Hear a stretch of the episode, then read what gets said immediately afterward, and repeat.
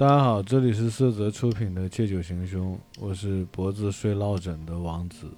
我是口齿不伶俐的爱浪。嗯，对，我今天脖子真的非常疼，嗯，那个昨天就开始了，然后以为今天会没事儿啊，结果今天更疼了。对，因为昨天听说你去按摩去了嘛，对吧？呃，去按了一下，但是效果一般啊。嗯因为啊，因为我昨天脖子落枕啊，嗯于是乎就在家很认真的看完了一整季的一个美剧啊，叫《上载新生哦哦哦 Upload》。，upload，嗯嗯，这个片子我觉得很有趣，因为你想，我可以一口气看完一整季，好像是十集哦。哦，那需要花差不多十个小时时间哦。嗯，将近吧，就是因为我也我脖子也动不了嘛，很疼，嗯我就坐在家里就一直看，一直看，一直看，想着说看两集就休息吧。结果剧情也不是说非常紧凑那种，不是说多悬疑紧张啊，嗯但是就会让你忍不住想往下看。嗯我觉得这个剧呢，怎么说呢？嗯呃，概念并没有说非常新，嗯不是说哎呀，就是什么让我们想象不到的逻辑啊，嗯其实都是我们以现在我们了解的这种对科技的一些基本常识啊，嗯都能看得懂这个嗯片子。嗯但是这个片子我觉得里面很多细节特别有趣。嗯嗯，它首先故事好像没记错是说发生在二零三三年，嗯哼，就离我们也不是很远啊，大概十三年嘛，十三年后。啊，十三年后，嗯。对，那它什么概念呢？就是说十三年后当然就如果你快要死又没有死得很透的情况下呢，它是可以帮你上传你的记忆，哦，然后把你的一些记忆结合你生活中的各种什么硬盘呐、照片呐、嗯。呃摄影、录像、手机里面的所有资料嗯。都整合起来，你个人的一个大数据的整合，嗯。然后把这些数据呢会形成一个生存在虚拟世界的你自己。哦，那它什么概念呢？就是说，首先你没死透的情况下，把你先上传了，上传到哪里呢？上传到一个一个一个一个类似于一个什么什么天堂岛之类的一个嗯很漂亮的一个地方啊，嗯呃，有别墅啊，有花园啊，嗯有河有水有鸟啊，嗯什么都有。嗯呃，在意识层面上，你会觉得自己依然存在。嗯嗯，呃，那在那个虚拟世界里面呢，实际上是有客服在后台维护着的。嗯那客服其实对着电脑在维护，嗯你在那个虚拟世界里，其实是一个思想上的存在的状态里啊，嗯你是能吃饭、能上厕所、能玩，什么都能干的，嗯等于说是另外的一个社会群体。呃，所有把自己上传了的人，都会生存在那里面，嗯有男有女，嗯而且还有的是没有颜色的，嗯有黑白的人那里面，黑白色的人啊。哦，他没有颜颜色的逻辑是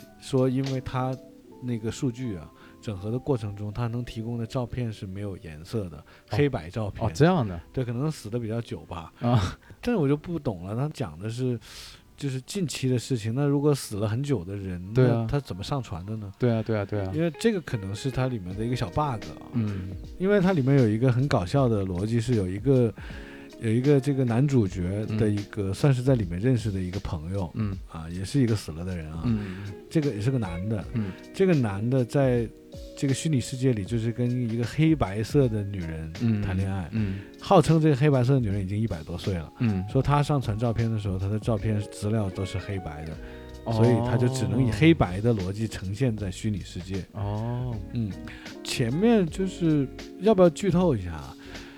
其实我觉得也可以剧透一下。其实这部片我你刚才一说的时候，我觉得有点像以前我们看过那个《Matrix》，就是那个《黑客帝国》，它也讲到一些类似于上传啊，或者是其实我们生存的这个真实世界是虚拟的。就是故事其实就是很简单，就是讲一男一女，这个嗯男的是一个玩编程的一个天才，嗯长得还挺帅的啊。嗯但他这个男主角帅的，我觉得有点太过于平常了，就是我们亚洲人思维逻辑里面的那种传统意义上的白人帅哥，嗯。好像就是那个标准，就是长那个样子，哦。就帅的没有什么人物特点，嗯。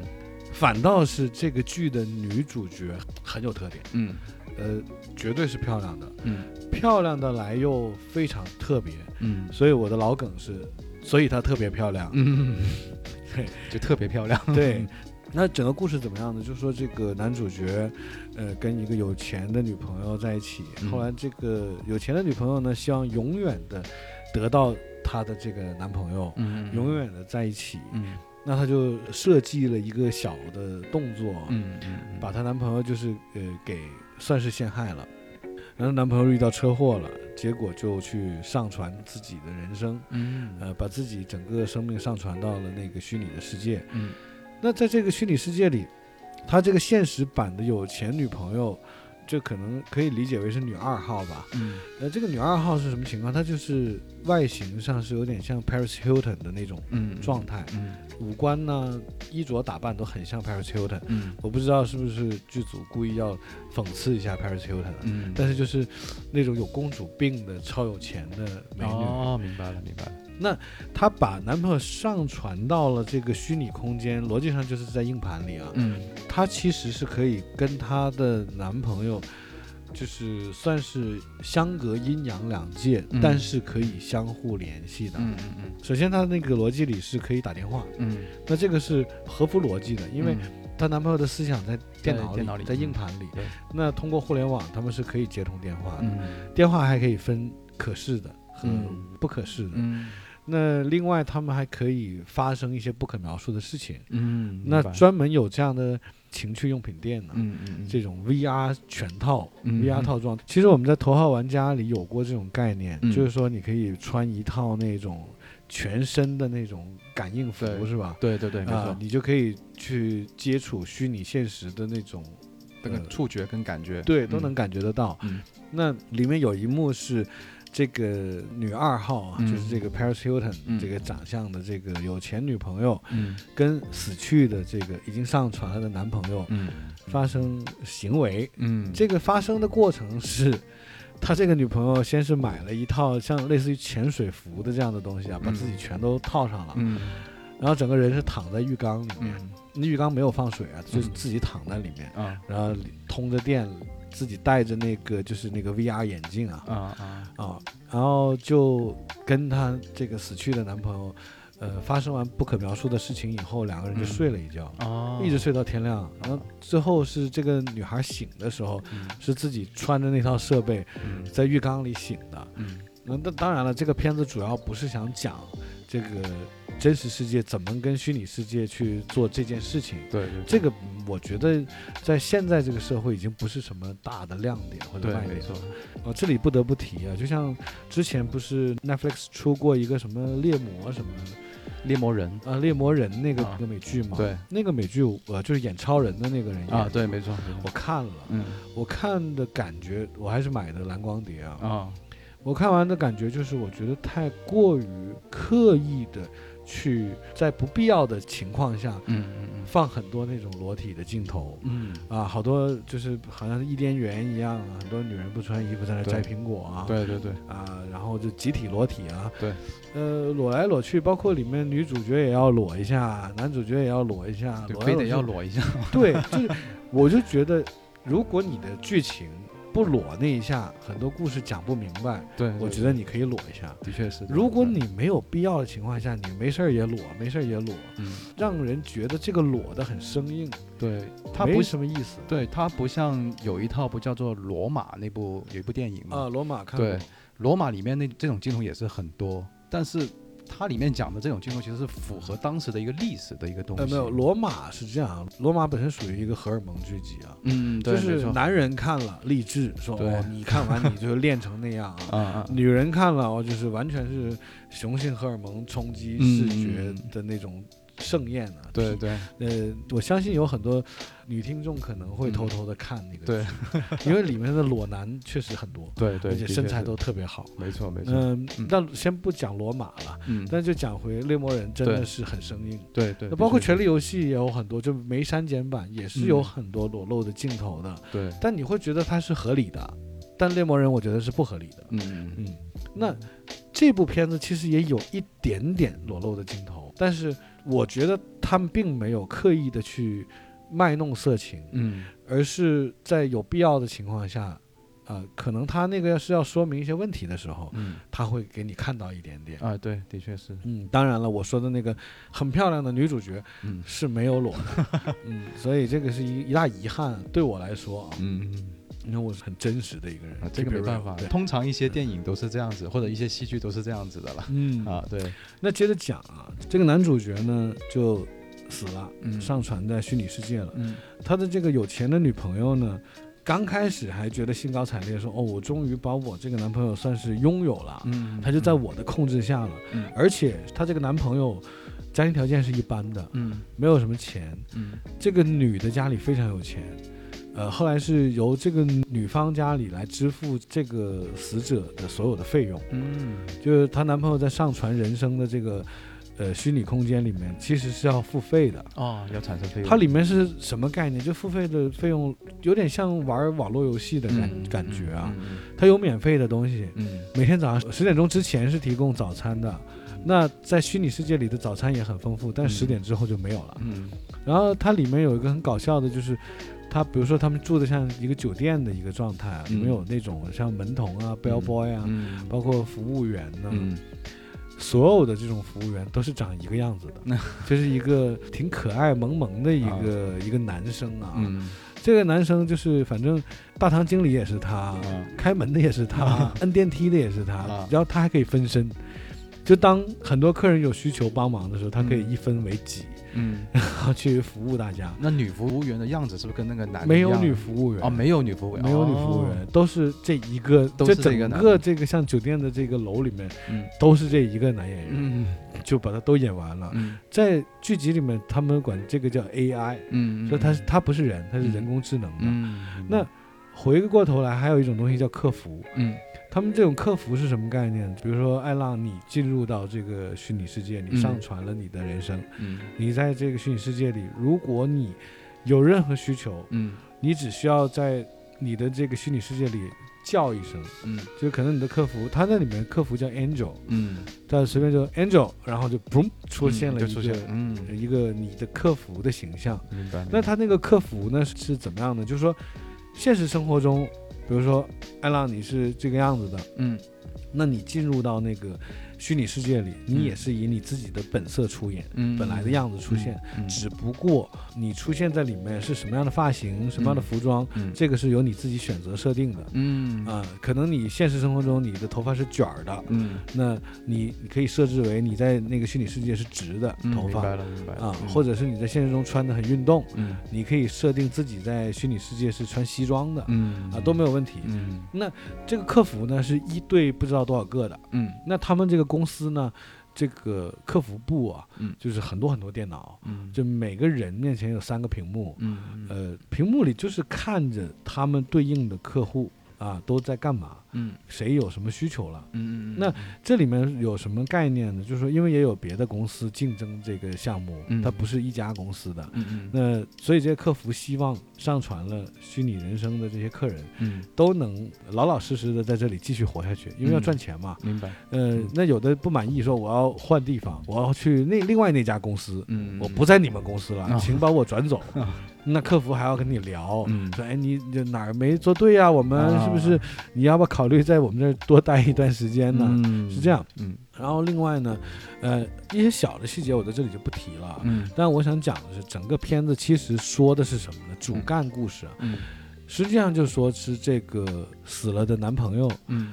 呃，在这个虚拟世界里爱上了这个专门服务他的女客服。嗯。哦，就是等于又有了人鬼情未了的这种逻辑，对灵魂。但是它结合了这些科技的概念，又不用搞得那么神神怪怪的，啊，嗯对。都是你会感觉好像大家都是真实存在的。那我讲一下里面我觉得比较有有趣的点啊，嗯。首先是在虚拟世界里，你也可以撒尿，嗯。这个是你以意识形态来撒的尿，嗯。就比如说你想，因为。你在现实生活中，你肯定是要每天一日三餐呐、啊啊。上厕所啊、啊。睡觉都要有的。对。那在虚拟世界里，其实你就是个思想的存在，嗯。你是不会累的，嗯。而且你吃的东西都是虚拟的东西，你也不会有想上厕所的感觉。但是他为了把这种真实感带给你，让你感觉自己依然存在在这个世界上，他就做了这种假象。对，身同感受嘛。对，呃，于是乎就比如说他这个男主角他在那个酒店里，他第一次撒尿，嗯。厕所那站着的那个就是厕所的那个工作人员，嗯。也是我刚才说的那个。嗯，就 AI 那个。AI 那个嗯。一模一样的站在那那男主角开始撒尿了，嗯。他对着那个尿兜嘛，嗯。他尿，他就发现哎，他的尿他不管站在哪个位置那个尿都可以射在同一个点上，就是那个原点那个位置。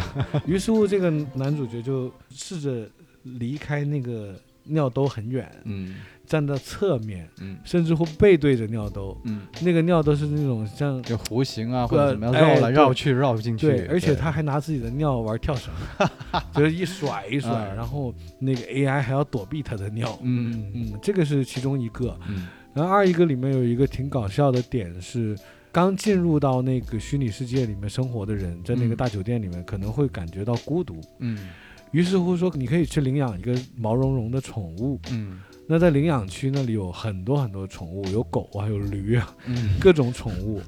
比比如你领养一只狗啊，它不用吃狗粮，嗯它也不用喝水，也嗯不用上厕所，你不用遛它，啊太好了，它就在你身边。但是竟然有掉毛的设定，就是它会掉毛 啊。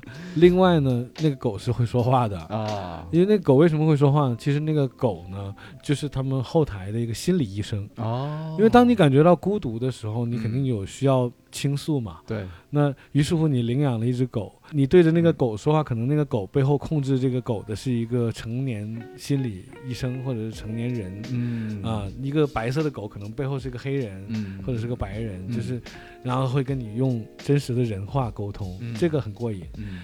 呃，另外就是里面还有一个设定是这样的，说有一个小男孩嗯。十一岁的时候死了，嗯。他上传了人生嘛，嗯。他十一岁死的时候，他父母把他上传了，嗯。结果他在那个虚拟世界活了八年，嗯。活到了十九岁，嗯，但他还是原来的形象，对，没有长大过，对，对但他实际上在里面活了那么多年，他已经慢慢的变成了一个大人的想法了。那他在虚拟世界跟现实世界联系的时候，他有个弟弟，嗯。他就发现他弟弟已经变成一个成年人的样子了。嗯。他弟弟十八岁啊，嗯。而且他弟弟还有女朋友了，嗯他就很着急。嗯，他没有，他说：“哎，你看我这个怎么 现在还是十一岁，就一直 长不大，这个我受不了。我也想找女朋友。嗯然后那个虚拟世界里也有泳池啊，嗯也有一些美女啊，嗯经常就是也是都上传了人生的那些，有那些女孩比基尼在那儿去游泳。他一个十一岁的小孩还去撩妹，嗯对，喂，美女，哎，你要不要看看我？哎，不如我请你喝东西之类的。啊然后那个美女可能会，嗯哎哎哎，这是谁家的小孩儿？啊是不是走丢了？嗯哎，你父母在哪里？嗯哎，你赶快赶快去找一下你父母。嗯然后他就很沮丧，嗯他就跟他家里人联系嘛，嗯说能不能让我长大？我不想这样，就是他嗯可以改设定的。哦，就是可以说，就跟这个虚拟公司沟通一下，说帮他做一个成年人的身体。对呀对呀，是可以的但是他父母不同意，啊，他父母说，嗯，不行啊，你看你走的时候，你就是十一岁的样子，我们很怀念你这个样子，啊，我们不能让你变成另外一个样子啊。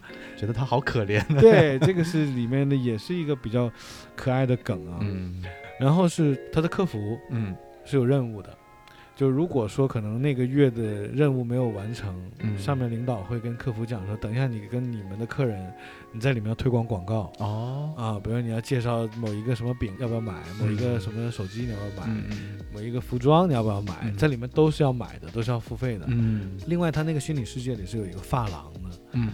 就发型屋，嗯。但是这个发型屋是不用剪头发的，因为所有的人在里面的头发是不会变样子的，对，就一开始设定是什么样就什么样了。嗯那如果你想换发型，可能是直接在那个选单里面说，比如说这个爆炸头，嗯呃，一块九美金，啊、那个直发两块二美金这种概念。嗯那这个发型屋是干嘛的呢？是用来给你回忆过去的。就是我们不是有那种在发型屋做那种电发卷儿的，那有一个仪器扣在头上吗？对，啊对，它也有那样的一个仪器。嗯就你坐在那个发型屋的凳子上，你前面不是有个镜子吗？嗯那那个镜子会变成一个屏幕。嗯当那个就是像烫发卷儿的那个机器扣在你头上的时候，嗯你就可以跟那个所谓的发型屋的工作人员说，嗯我想看我的哪一段记忆，嗯你可以任选。嗯。比如说，我想看我小时候的记忆，嗯。我想看我前几天的记忆，嗯都可以。嗯。然后那个镜子就会变成屏幕，会显示你的记忆画面，嗯，显示完之后还有字幕，然后说谁谁谁出演的，啊啊。剪辑是谁呀、对，就挺搞笑的。嗯在那个虚拟世界里，还有一个找彩蛋的环节，嗯那个彩蛋是就是它是一个岛，嗯。这彩蛋可能就是他们可能过一个什么感恩节或者什么节的时候，就是虚拟现实一起玩游戏，嗯，所有的工作人员是可以进入到世界里，然后大家都一起聚会。嗯吃喝玩乐这样，嗯。那玩游戏呢，找一个彩蛋，谁找到彩蛋，就可以得到那个游戏世界的一百万的虚拟币，同时对应他的那个客服，嗯在现实生活中能得到一千美金的奖励。哦，所以客服和他的客户嗯会联合起来，一起想办法找彩蛋。嗯嗯，那为什么要找彩蛋？钱在那里面非常重要。嗯那实际上在那个岛上，有钱人是可以住非常非常好的嗯地方，呃，没钱的他还有一个地下层。嗯那个层是怎么概念？就是你没有钱，每个月呢就免费给你两个 G 的这个流量，嗯你就只能用这两个 G。嗯那两个 G 什么概念呢？就是可能你打电话，连你坐在那里思考嗯。都会费流量，嗯。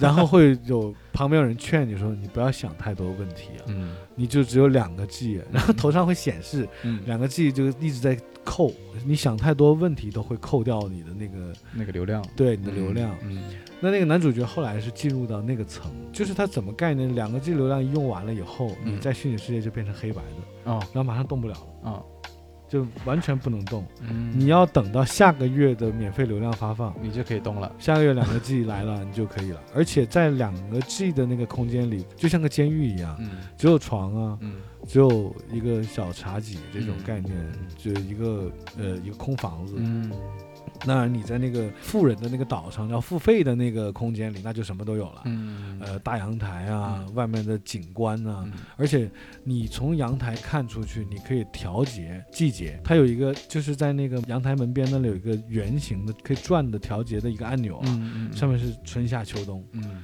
你扭，你外面景观就扭成冬天，就比如外面就全是下雪了，嗯那些山呢、水水面、湖面也都冻住了。嗯你一扭成夏天，哎，马上鸟儿又飞过了，青山绿水啊，就很高级啊。嗯很高级。另外呢，还有就是在那个要付费的那个空间里，还是有分三六九等的，嗯就是你更有钱的人会更夸张。它是这样的，它酒店的可能规模是统一的规模，嗯嗯每个人回自己房间都是一个门，嗯但是这个门打开。以你的付费标准为定啊，嗯。有可能你是那种一个月无限流量的，嗯。超有钱的，嗯。它里面有一个富翁，就说类似于可能年轻的时候就是，呃，是李嘉诚这种概念吧，嗯。就是巨富啊。对。于是乎他上传了以后，他在虚拟世界的生活是非常屌的。就什么概念呢？就是他那个木门一推开，嗯。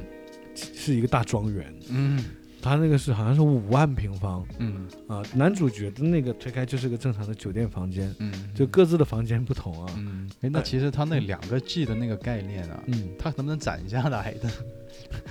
你看了那个片子之后，你就发现攒不下来。哦，就那两个 G 是太容易用完了，嗯，你想一想，动一动就没有了。啊对没错哦我懂了，懂了。而且是没吃没喝的在那里，嗯，你不能吃东西，没有东西吃，因为你没付费。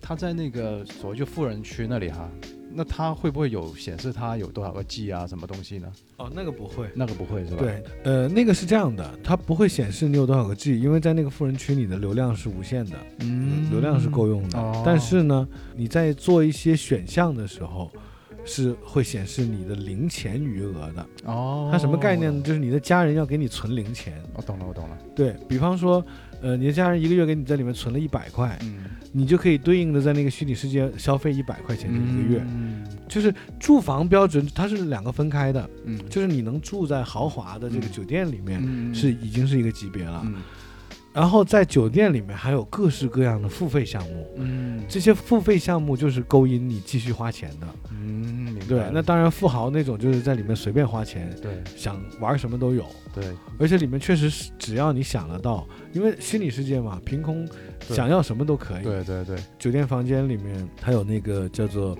呃 mini bar。嗯 mini bar 我们都知道，酒店里不都有那个 mini bar 吗？对啊就是有那个小冰箱打开啊。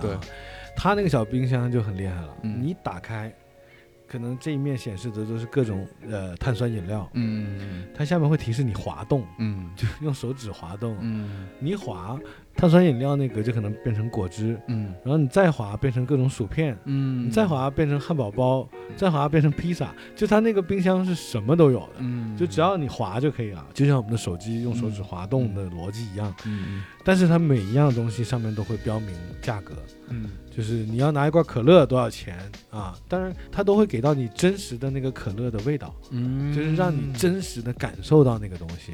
那如果他在里面，他就算不吃不喝也没关系的。呃，其实是没关系的。对，那如果能忍得住的那种，就是不做氪金用户的那一种的话，那他呃对可以省很多钱的。可以，省很多钱，那你会很无聊，嗯，就是你每天就坐在那里干瞪眼儿，呃可以打打游戏吗？呃，可能打游戏也要付费，而且每个人在里面都有自己的价值观，嗯，他不是说大家都住在酒店就会很和平、很 peace，因为大家心态都变了。其实每个人都挺以自我为中心的，嗯，就是我已经不在这个世界上了，嗯。我已经，对不对？那我已经上传了我的人生了，嗯。那现在就是我自己的一个养老的一个逻辑了。嗯，对，可能有的人喜欢下棋，有的人喜欢看书，有的人喜欢坐在海边。嗯。可能你过去跟他说话，他还撵开你，但你走开，你不要来烦我，嗯是这样。我们刚才讲了这个上传新生的很多虚拟端的一些故事啊，对，在现实端，在未来世界其实也有一些梗，挺有意思的。嗯嗯嗯，呃，它里面有一个软件，类似于我们现在的陌陌，哦，嗯，它有一个这样的 A P P。嗯。那在这个它这个二零三三年，大家都用那个软件，嗯。呃，约炮哦啊，那个软件好像叫晚约，啊啊，晚上约的那啊个意思，晚约。哦。呃，我如果没记错的话啊，嗯。它是这样的，比如说艾浪，呃，是一个男用户，嗯。嗯，我是个女用户，嗯。我就肯定是找男用户了，我就嗯找、找到艾浪，那艾浪那里会有评分，嗯。就是包括呃活儿好不好啊，嗯，粘不粘人啊，都会写，都会写在上面。嗯。那等你成功的约到了，对方来了，嗯来了之后，他们有一幕很搞笑，嗯。就是刚准备要开始嗯。做那件事情之前，嗯。然后那个女生忽然叫停，说嗯等一下，等一下，嗯，安全措施必须做好。嗯。于是乎，两个人都拿出了一个有点类似于 Condom 的那样的一个小包装，嗯。就避孕套那样的小包装。撕开，嗯。我以为是 Condom，嗯。结果撕开拿出来的是一个非常小的那种摄像头，嗯每个人都把它嗯贴在自己的胸前，嗯然后说每个人就彼此对着对方的那个镜头嗯。说。嗯，我是自愿跟他发生关系的，然后两个人都要讲，啊，这可能就是避免不要后面你告我强奸，就是一些法律的责任的东西哎，对，我觉得嗯。这个概念很哎棒，对，挺好，很有意思。然后他们录完以后，那个东西可能是会上传的，嗯。那也许就是可能我跟你发生过一次关系，录过一次了，嗯。后面可以不录了。嗯。啊，后面可能我们有一个备份了，然后他们嗯。就贴在胸口，录完以后就把它丢掉了，嗯。对，就丢在地上了。嗯。啊、也不用再另外存盘啊之类的。还有就是那个年代好像是物资已经有点匮乏了，嗯。那有钱人才能吃到所谓的手工食品。嗯。什么叫手工食品呢？就是，呃，可能要人养的鸡啊，嗯要人种的菜啊，嗯这种叫手工食品。嗯那非手工食品呢，都是用 3D 打印技术做的。就是你要吃个嗯牛排，嗯你家里有没有这个打印机？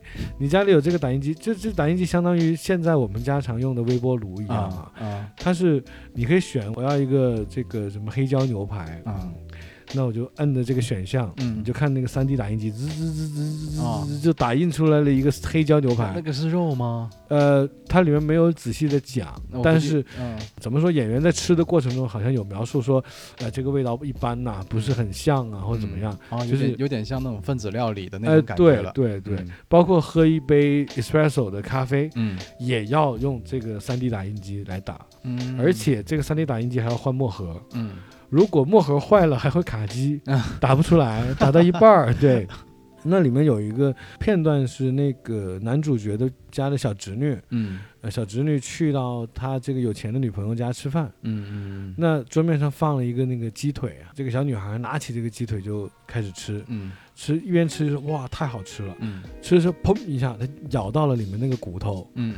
咬到骨头，她说问这里面什么东西这么硬啊？嗯嗯嗯然后这个女二号就告诉他说、啊是这样的，呃，手工食品都是有骨头的，啊这是一个真实的鸡腿，啊所以它是有骨头的。哦因为三 D 打印的那个是整个形状是一个嗯鸡腿，但是可以直接全吃完的，嗯是没有骨头的。